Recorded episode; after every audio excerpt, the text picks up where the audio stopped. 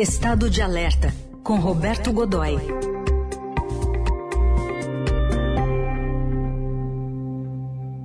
De olho numa guerra que completou seis meses esta semana entre Ucrânia e Rússia. Oi, Godoy, bom dia. Bom dia, Heisen. Bom dia, Carol. Bom dia. Godoy, o que está acontecendo de queda de braço envolvendo aí alguns profissionais do tiro nessa guerra? É, é a Guerra Fria 2.0, a Guerra Fria nova, né? podemos chamar também de 2.2, porque ela acontece nesse momento em que a gente está conversando, Heisen Carol, e aqui bem pertinho da gente. O cenário da América Latina, é, Brasil incluso, né? claro, sem dúvida, é, entra, é, serve mais uma vez, entra na, na, no confronto entre as superpotências, como já aconteceu mais de uma vez durante a Guerra Fria, que se estendeu do fim da Segunda Guerra Mundial até a queda da é, extinta União Soviética. Está acontecendo nesse momento, enquanto nós estamos conversando aqui, há um, um número significativo.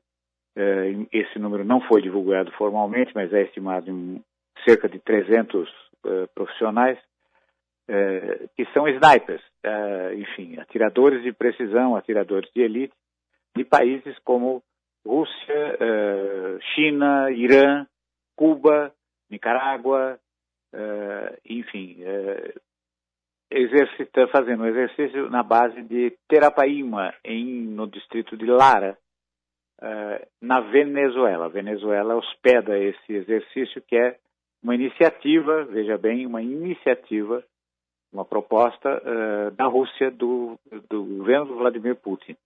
É um exercício que se realiza anualmente e, e, e geralmente é feito na Crimeia e pela primeira que é, que é onde a Rússia que a Rússia ocupou em 2014 desde 2015 ele é feito eh, na Crimeia. Pela primeira vez não está sendo realizado lá eh, o argumento é de que as condições não são favoráveis e não são mesmo você tem ali perto, muito perto uma guerra quente né?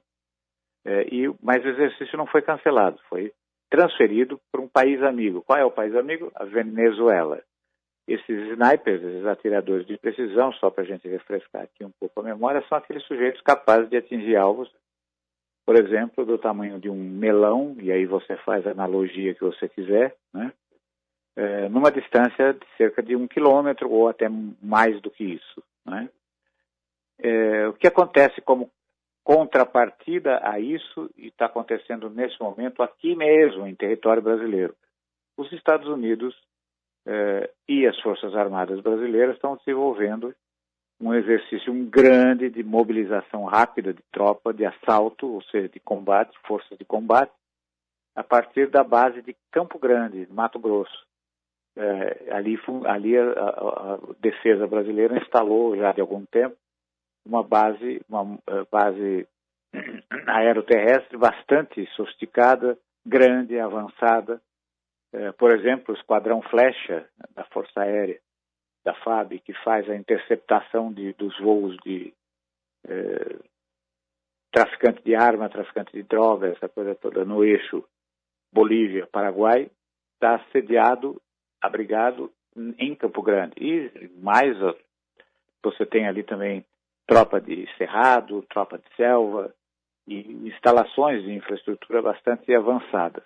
Pois ali, hoje, se você for para lá, vai encontrar três gigantescos eh, jatos de transporte de tropa, de carga, cargueiros, aqueles cargueiros C-17, Global Master, aqueles muito grandes, eh, que trouxeram, além de tropa, trouxeram também três helicópteros Black Hawk, dos grandes, estão sendo utilizados nisso com tropa brasileira, tropa uh, americana, pilotos, enfim, aviões de caça, uhum.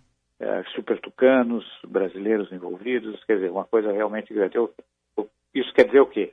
É a, a, o confronto entre Estados Unidos e Rússia está se dando aqui bem pertinho por meio de exercícios feitos com aqueles os governos dos dois países chamam de países, nações amigas. Até que uhum. ponto amigas, né, Raíssa e Carol? É isso. Vamos acompanhar então mais desdobramentos da guerra sem fim, por enquanto. Obrigado, Godoy. Até quinta que vem. Um grande abraço, até quinta. Até.